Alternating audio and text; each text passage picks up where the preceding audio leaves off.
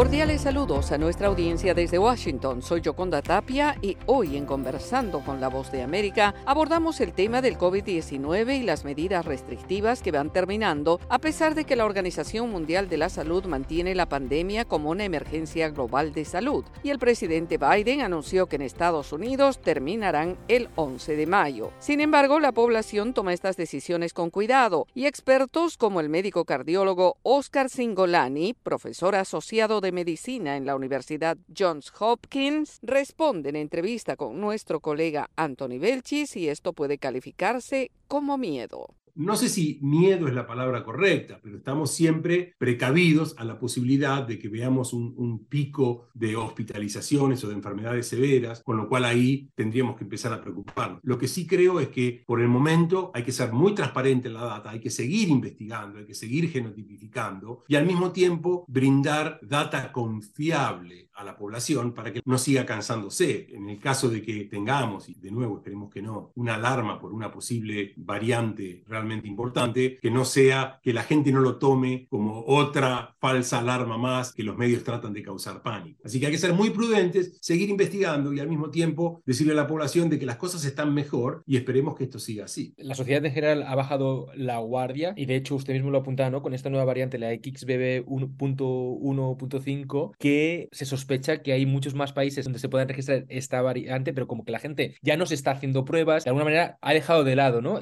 Y sí, se ha bajado la guardia y con cierto motivo, ¿no? La gente está muy cansada. Gran cantidad de las infecciones hoy por hoy son eh, infecciones leves. En Estados Unidos, para dar un ejemplo, como así también en otros países que están en, en invierno, estamos teniendo muchísimas infecciones virales con influenza, con virus incitial respiratorio, con virus del resfrío común. La gente está cansada de tener que testearse cada vez que tenga un síntoma. Entonces ya no seguimos de cerca el número de infecciones, seguimos eventos más duros, que son hospitalizaciones en aquellos que tienen COVID. Ese es un parámetro al cual hay que prestar atención, porque el resto, si la gente tiene una infección leve y simplemente lo cursa como un resfrío o un poquito más, pero en su casa y sin necesidad de acudir al hospital o al médico, bueno, tendremos que acostumbrarnos a vivir con ello. Lo que sí tenemos que prestar atención es al número de hospitalizaciones, de enfermedades severas. Eso es lo que nos marca y en eso tenemos que ser obsesivos, que cada gobierno de cada país no baje la guardia en seguir testeando, genotipificando y midiendo las estadísticas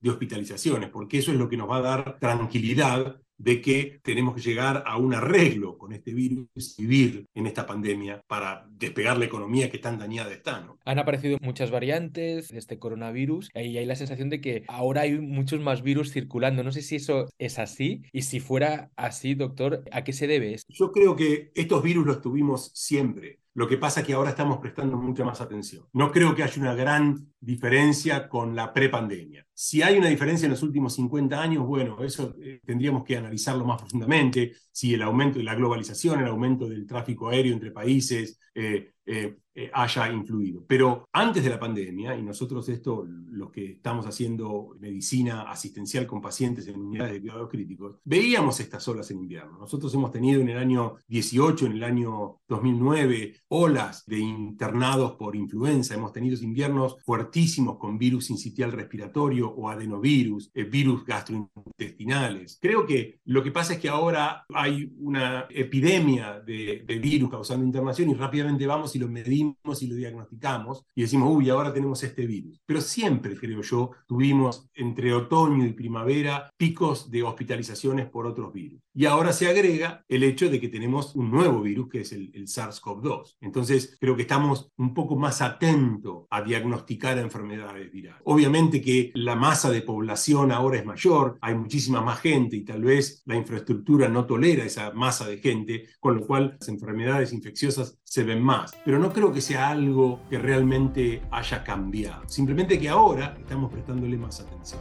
Era el médico Oscar Singolani, profesor asociado de medicina en la Universidad Johns Hopkins, hablando sobre el COVID-19. Esto fue Conversando con la Voz de América.